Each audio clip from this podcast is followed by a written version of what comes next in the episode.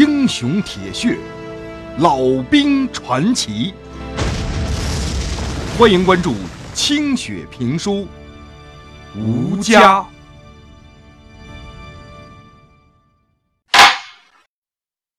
上回书说到，老旦带领着敢死小分队，历经了千辛万苦，终于冲进了被鬼子包围着的大楼之后，得到的消息却是，他此行要来营救的麻子高团长，昨天晚上自杀了。这怎么可能？铁塔一样的麻子团长，怎么会自杀呢？老旦和麻子团长的警卫员刘海群全都愣那儿了，对身边叮当乱蹦的子弹视若无睹。你瞎搅什么球啊？这不扯淡呢吗？高团长怎么会自杀呢？老旦眼睛瞪得溜圆，恨不得一脚扁死这个报信的臭兵。大哥，都啥球时候了，忽悠你干鸡毛啊？你不信问问我们营长去。营长，营长。一个瘦高个子正在指挥战士们撤退，听到这边喊话，连忙弯着腰跑了过来。刚刚站住了，就给老旦啪敬了个军礼，一把攥住了老丹的手。多谢老兄，弟兄们都顶不住了，多谢啊！我是二十七师幺二九旅次营营长王立江。王营长您好，俺是原第二军突击连的副连长老丹，见过三零七团的高玉团长了吗？啊王营长闻听一愣，扭过脸去看了看旁边那个小个子兵。见过，高团长，昨天晚上自杀了，现在尸体还在楼里呢。麻子团长，真的自杀了。老旦脑子里边嗡嗡直响。王营长后边说的那些话，他一句也没听着。只见麻子团长的警卫员刘海群发疯一样要往大楼里边冲，几个战士都拦不住。老旦心里边一急，也拔开腿赶了过去。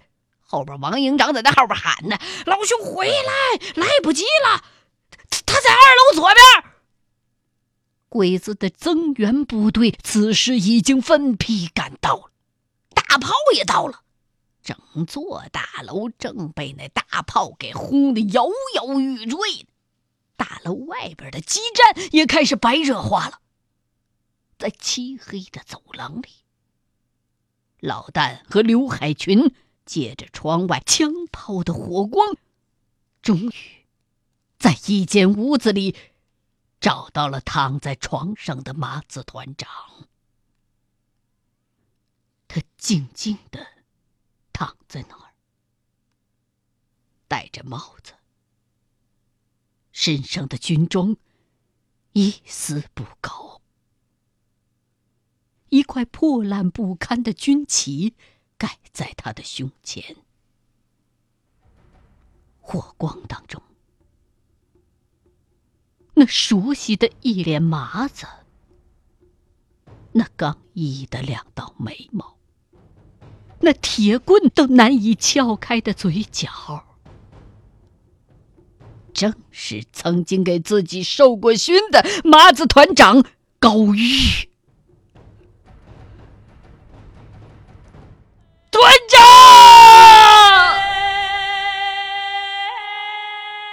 老旦从肺腑里发出一声长嚎，一头扑倒在了麻子团长的遗体上。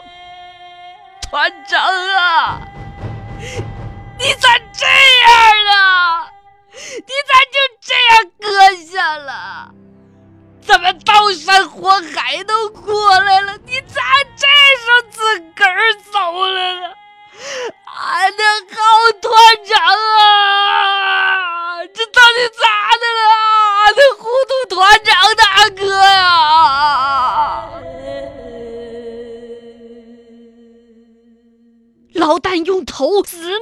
撞着麻子团长的胳膊，用手掐摸着他的胳膊和一脸的麻子，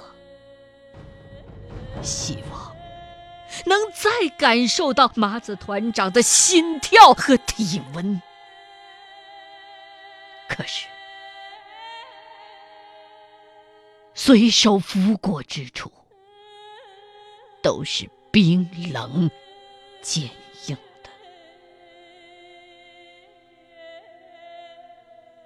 团长的胸前有个不起眼的枪眼，正对着心脏，黑色的血迹仍然粘手。呢子军服被枪口的火药烧焦了一圈儿，这是手枪死死的顶在胸口上开火的缘故。老丹痛苦的像是在三九天掉进了冰窟窿里，他跪在地上，把火烫的额头紧紧的贴在麻子团长的手上。团长为啥要这样做？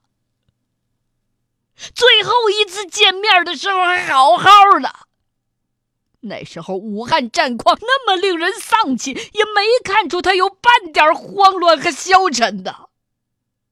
被围在这几幢房子里的还有好几百弟兄，他绝不会因为弹尽粮绝而绝望的丢下大伙儿的。他不是这样的人。按照黄老官子的话说，马三儿、马团长比他还要刚硬。二十出头的时候就不把吃枪子当回事儿了，是硬邦邦一个八头牛都拉不回来的好汉。为啥就要走这条道啊？悲痛和困惑相互。交织，老旦竟然想随着团长而去了。刘海群也伏在团长的脑袋边上，仰天干嚎，伤心的像是个没了爹娘的娃儿。老旦自打离开家，还从来没有这样悲伤过。仿佛面前这个人毅然决然的一走，也把自己的希望和勇气都一块儿带走了。前方的路突然陷入黑暗，仿佛面临着一道万丈的深渊。他突然醒悟了。躺在眼前的这个人，竟然是自己从军以来的精神寄托。黄河边上那重重的一拳，那两记响亮的耳光，那把救过自己命的军刀，不知道给了自己多少力量和勇气，才能活到今天。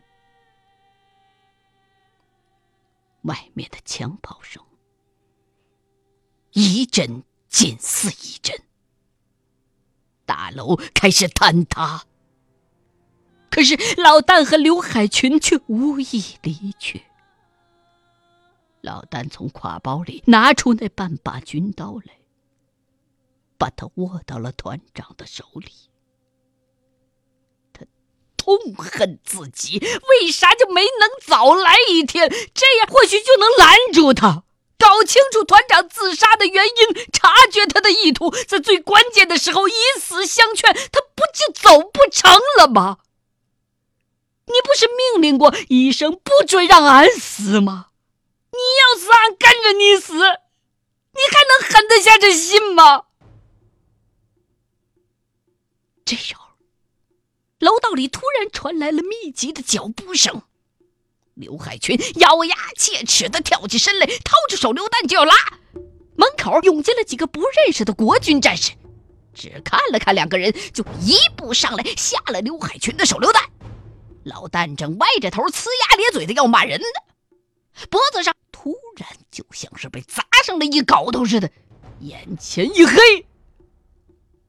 恍惚之中，他感觉到被人背下了楼。穿过枪林弹雨，眼里头全都是脏兮兮的绑腿影子，满地的子弹壳被他们踢得噼里啪啦的响，巨大的爆炸声在头顶接连的响起。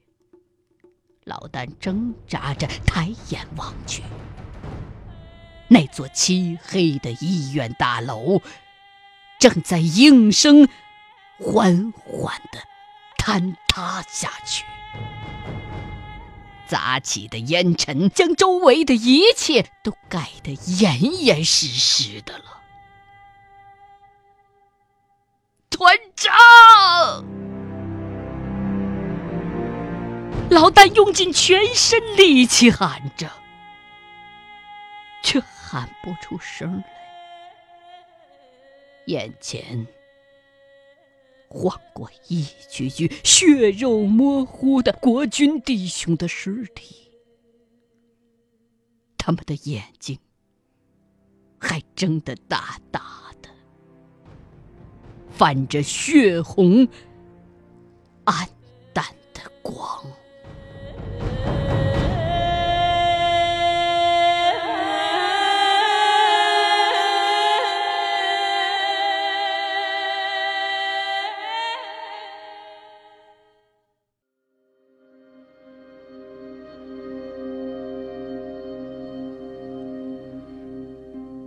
这是一个早晨，老旦独自一个人在田里刨地，准备种下一垄子香甜的红薯。白云在头顶上翻滚着，掠向北方。清风掀起的黄土沫子偶尔落进嘴里，尝起来。带点儿淡淡的甜腥。刨到地头的时候，老旦拉下裤子，惬意而享受的掏出那一根来，哗哗作响的绕着圈浇地，嘴里还念念有词：“肥水不流外人田。”放完水之后。他把手在搭链上抹了抹，拿出女人给他准备的凉水和大烧饼，一屁股坐在地垄上啃了起来。突然，一个人从垄下边走了上来，一身军装，却戴着一个毡帽，脚下趟起黄黄的尘土。老旦揉一揉满是泥土的眼睛，认真一看，那人一脸麻子，正望着自己笑呢。团长，老旦大叫着迎上去，可是这一切嗖的一下不见了。他猛地睁开眼，只见灰暗的天空，黑云密布，不断的向后飘去。耳边风声呼呼的掠过，几支锃亮的步枪支在身边，发出恐怖的黑光。几双眼睛正默默的看着自己。原来，只是美梦一场。老旦坐起身来，发现自己正躺在来的那辆车上，车上都是熟人。车后一百多人正在搏命般的跑着，带头的就是那个王立江营长。一看他醒过来了，王立江笑着冲他摆手。老大有点迷瞪，就问身边的陈宇明：“俺俺这是咋的了？”王营长见你不肯下来，就派他的兵把你绑回来了。你是被打昏了？海群呢？我在这开车呢。哦。刚才真他娘的像死在那儿算球了。哎呀，那一梦恍如南柯。老旦此时已经平静多了。老哥，你可要想开点弟兄们可都指着你呢。要不是王营长拦着，陈玉明和大薛就冲到楼上去找你去了。那把刀我给你拿着了，算是团长的一个遗物吧。弟兄们都好吗？都好，就是梁文强在房子外边被楼上的人打了一枪，胳膊上打了个眼儿，已经没事了。怎么就剩一百来号人呢？其他人都没跑出来。鬼子追来不少人，现在还在后面撵呢。王营长安排弟兄们在后边埋了地雷了。说着，陈玉明递给老旦一根点着了的烟。咱们现在到哪儿了？出来好几十里地了。老哥，看样子要下雨了。妈的，这大早上怎么下雨啊？这南方天气真没谱。刘海群一边开着车一边喊着。就在这时候，几声炸雷从天空炸起。卷地风已经涌动了起来。老旦让刘海群停了车，下车把王立江拽了上来。王营长，谢谢你了。哎，老兄，你客气了。没你们，我们已经跟鬼子抱一块睡了。老兄，你还得多包涵啊！怕你不下来，我让弟兄们把你们俩打晕背下来了。当时那鬼子都已经发疯了，再不走就都走不了了。只可惜。我们不能照顾高团长的尸骨了。老旦这才认真的打量着面前的王立江营长。这人长得精瘦，从头瘦到脚，合身的军服里仿佛包着一副铁打的骨架，说话行事干净爽落，自有一派胆识机智和刚硬的风骨。这时候。跟在车后头狂奔的战士们已经十分的疲惫了，纷纷坐倒在地上喘气。这时候，后头突然传来几声爆炸声，紧接着几架国军的飞机掠过了头顶。王营长往后边一看，高兴的大声的命令着：“弟兄们，我们安全了！咱们的飞机炸了鬼子的追击部队，不要停下！岳阳离这里边只有八十里地了，再跑一跑才能休息。”大家赶快走！战士们挣扎着站起来，咬紧牙关，深一脚浅一脚的继续赶路。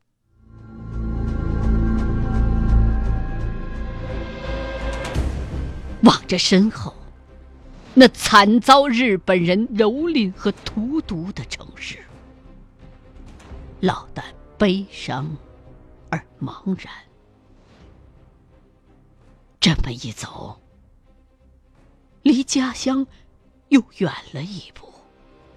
不知道猴年马月才能回家，家还在吗？和家乡之间又相隔了多少座这样不可逾越的城市？他们纷纷成为日本人的新的领地，成为鬼子继续进攻。后方的根据地了。想起在城里看到的那一幕幕的惨状，老旦禁不住眼圈又红了。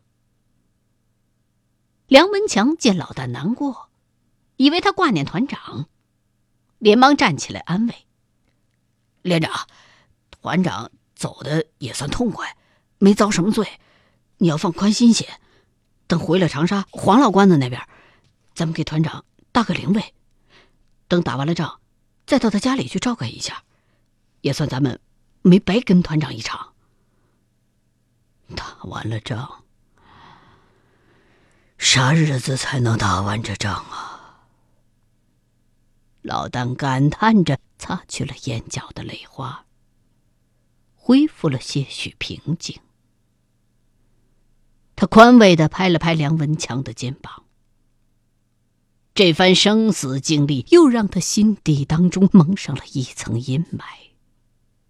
看样子，回家的希望更加的渺茫了。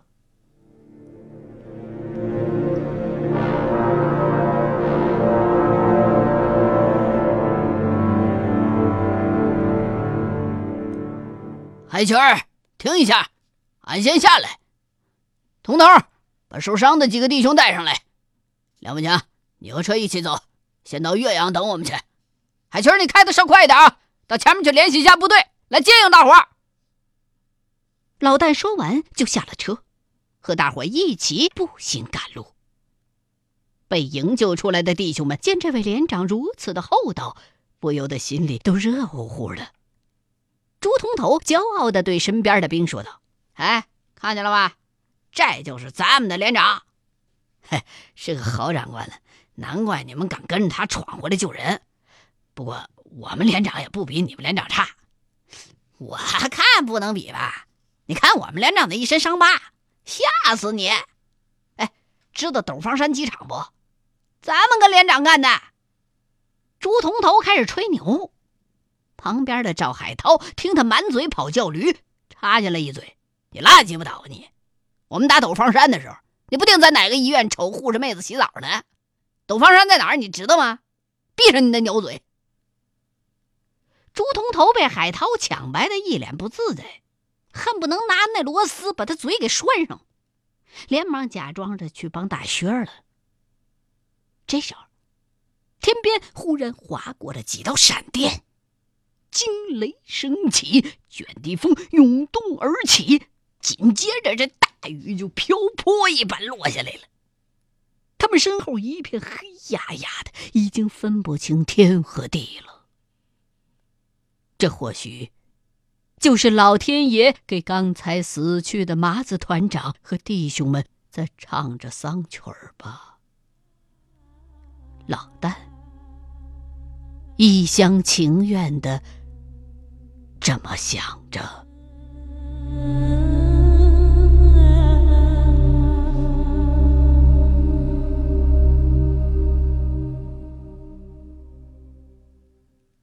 欲知后事如何？